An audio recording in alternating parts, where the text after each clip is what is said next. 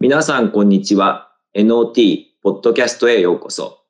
このポッドキャストでは、ホームに関する最新情報を、長島大野常松法律事務所の国内外の拠点に所属する弁護士がお届けしています。本日のテーマは、中国における撤退方法や、経済保障金支払いの近年の傾向と対策です。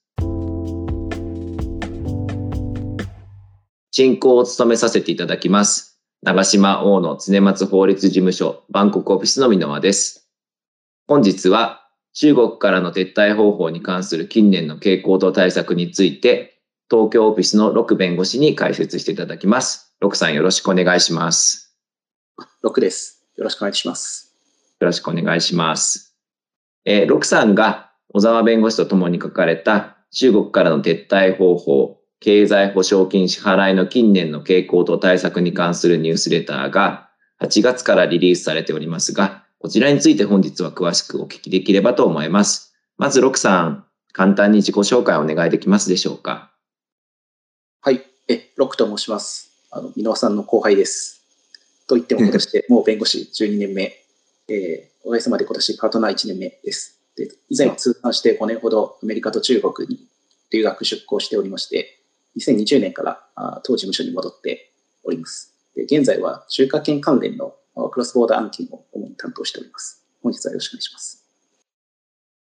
奥さんありがとうございます。それでは、早速記事の内容に入っていきたいのですが、まず今回の記事で取り上げられている中国からの撤退について、えー、とお聞きしたいと思います。まず記事でも触れられている通り、近年は中国での事業の撤退であるとか、事業の見直しを検討する企業が増えているというふうにお聞きしておりますが、肌感覚としてもそのようなご相談って増えているようですかね。また、そのような検討を行う企業が増えている背景事情について教えていただいてもよろしいですか？はい。え近年は確かにあの中国から撤退、まあ、イグジットすることを相談する案件が増えていると思います。で背景としてはですね、えー、以前から、まあ、中国現地の企業との競争が激化してきたですとか、あるいは中国の経済の発展に伴って人件費が高騰してきた環境規制も強化してきたと、うん、まあ、これはここ数年来の傾向としては最大12ヶ月分、つまり代わり、こちらだったら1ヶ月分っていうふうになって、はい、そこは最大12ヶ月分。はい。対する場合には持ち分譲渡と、あで製造拠点として中国から中国からの撤退を求める理由にはなっています。経済的事情であるとか、まあ、近年で言えばまあコロナの状況とかがまあ原因となっているということですね。はい、はい。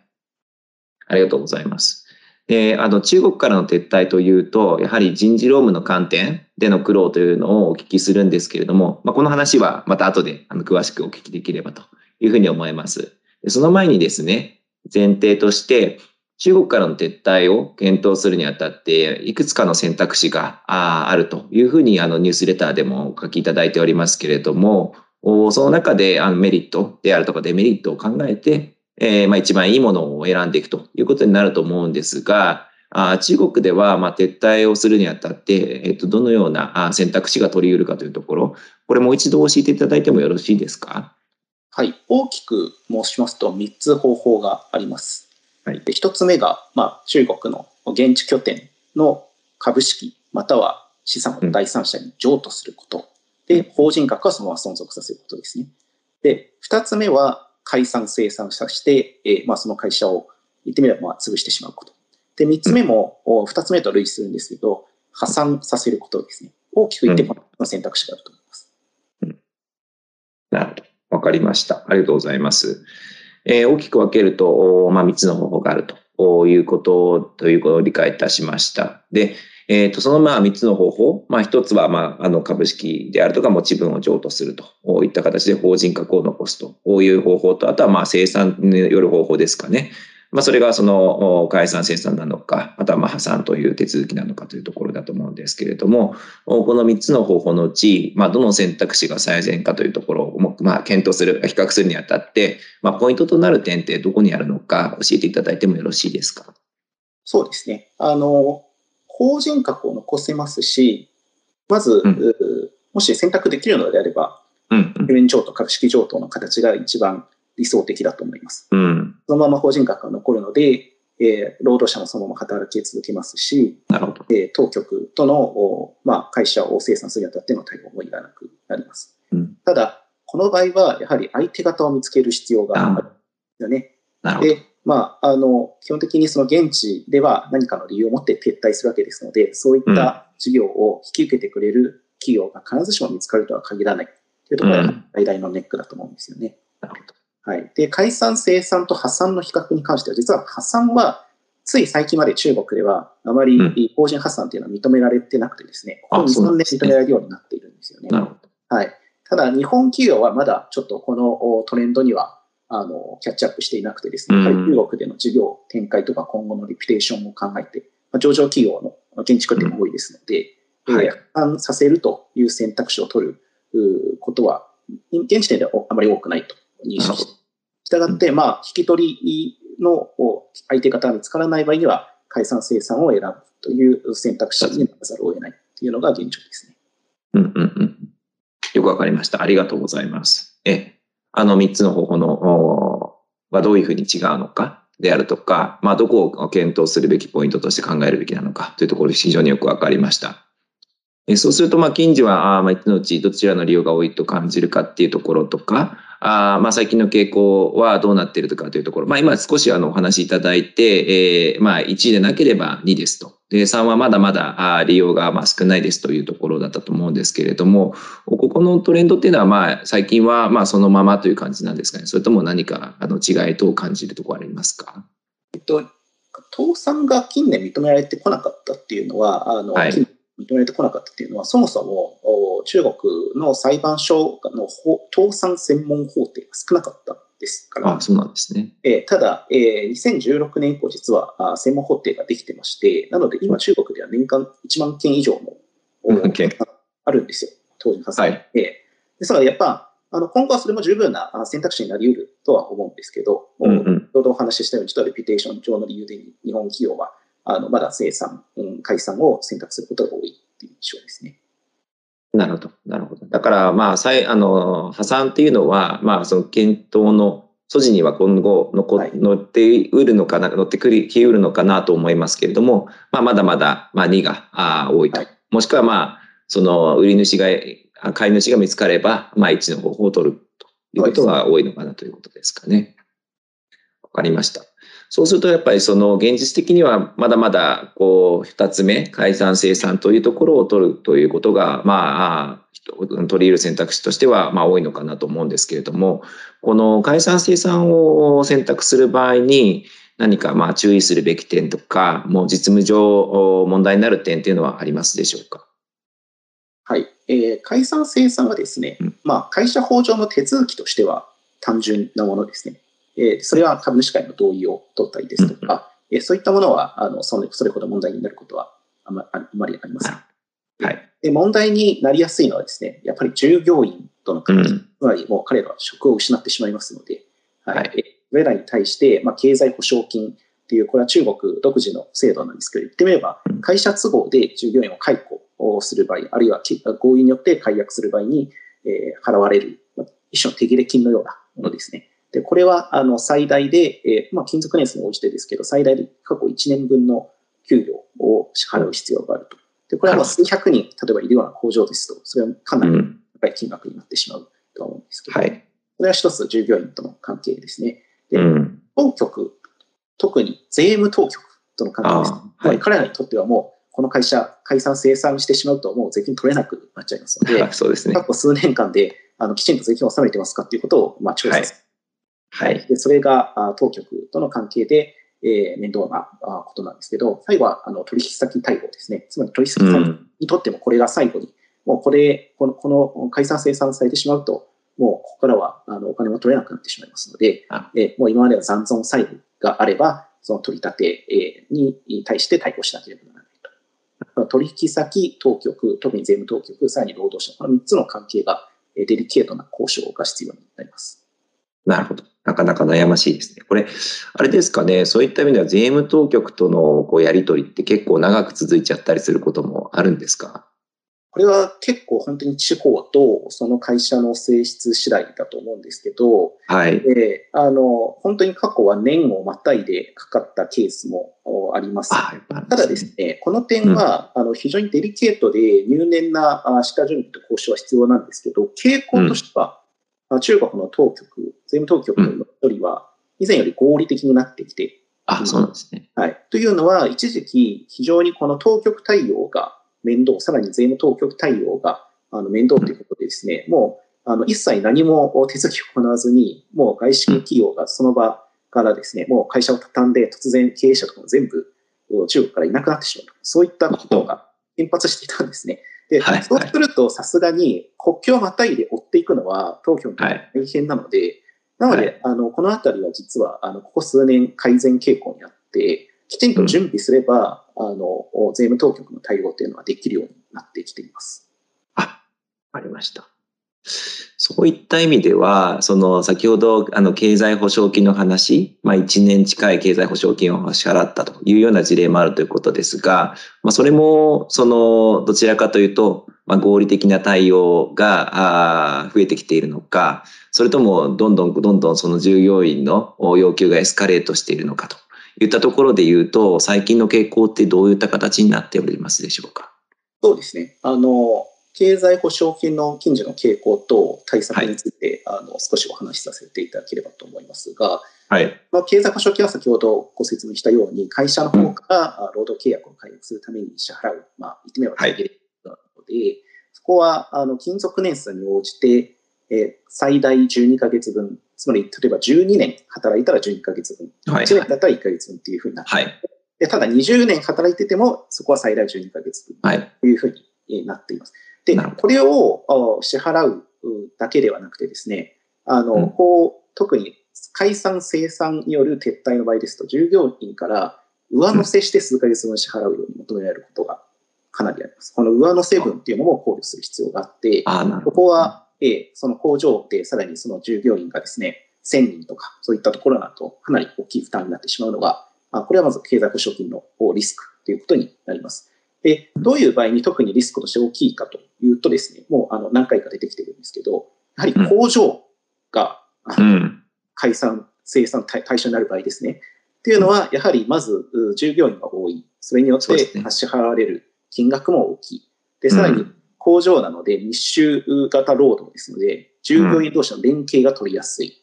で、さらに、これは、あの、もし、私は、あの、バンコクも同じなんではないかと思うんですけど、はい、日系企業ですとか、まあ、外資系企業の工場って結構同じところに集まっているんですそうですね。そうするとですね、近くのどこどこの工場が撤退した時はこれぐらいもらったよっていう情報が上限非常に入りやすいんです、今、やはり。あのネットワーク社会ですので。はい、そういった情報は非常にあの流通してですね、なぜ我々が、うん、あはこの金額で少ないのかということで労働になりやすい。ですので、まあ、あの、解散生産、特に工場で、特に従業員者が多い場合っていうのは、はい、あのリスクになりやすいっていうのが、あの、傾向としてはあります。なるほど。はい、確かにあれですよね。うん。あの、同業種、特に、例えば自動車産業とかであれば、結構情報が流通してるってことは大いにあるのかなというふうに思いますね。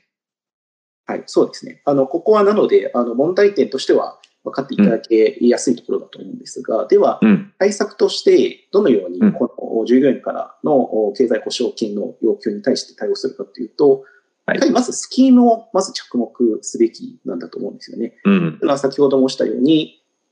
まあ、撤退する場合には持ち分譲渡とあの解散生産があると。で、この持ち分譲渡の場合は法人格残りますので、本来経済保障金支払う必要はないんですよね。はい。はい、えただ、この場合も、例えば日系の工場をその中国の現地の企業にしようとする場合も、必ずと言っていいほど従業員は経済保障を要求してきます。それは彼らにとっては、もう日系の会社を退職して、新しい、えあの、ボスのもとで働くってことと変わらない。実質的には変わらないので、あまあ、求めてくるというのも、私は労働者の立場としては、まあ、あの、合理的。わかると。ね。うん、はい。ただ、この場合はスキームとしては本来、その法人格残って、うん、労働契約の解約って起こらないはずなので、そうですね。こういった場合には、あの、少なくとも経済保障金という形では、あの、支払わないと。うん、それは、あの、協力金という形で、まあ、それよりも少額な金額で、えー、払う必要があるかどうかっていうのを吟味して、うん、には、その持ち分を譲り受けた、あの、現地企業ですと、相手方との関係との連携を十分にとってですね、あの、きちんと今後はその相手方のもとで働くようにということで説明して、なるべく支払う金額っていうのは、あの、なしか、国章に収めることが最善だと思い。うん、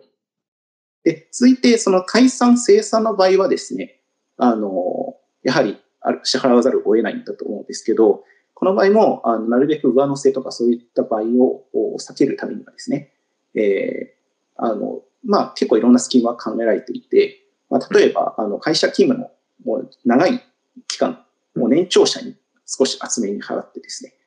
で、らにちょっとこう、言ってみれば、あの、血気盛んな若者を沈めてもらうですとか、まあ、そういったことで、あの、結構細かいアレンジメントを組んでですね、なるべく会社からの、あの、金銭の質っていうのは減らすと。そういったいろんな方法があります。あと、やはり労働争議を防ぐために、重要なことは、現地の警察当局とかと、あの、必要に応じて厳密な連携を取るってことですね。労働紛争が起きると、あの、現地の警察当局にとっても治安上問題になるので、彼らとしてもそれを望んでいないので、ですので、あの、事前に、あの、対応を取って、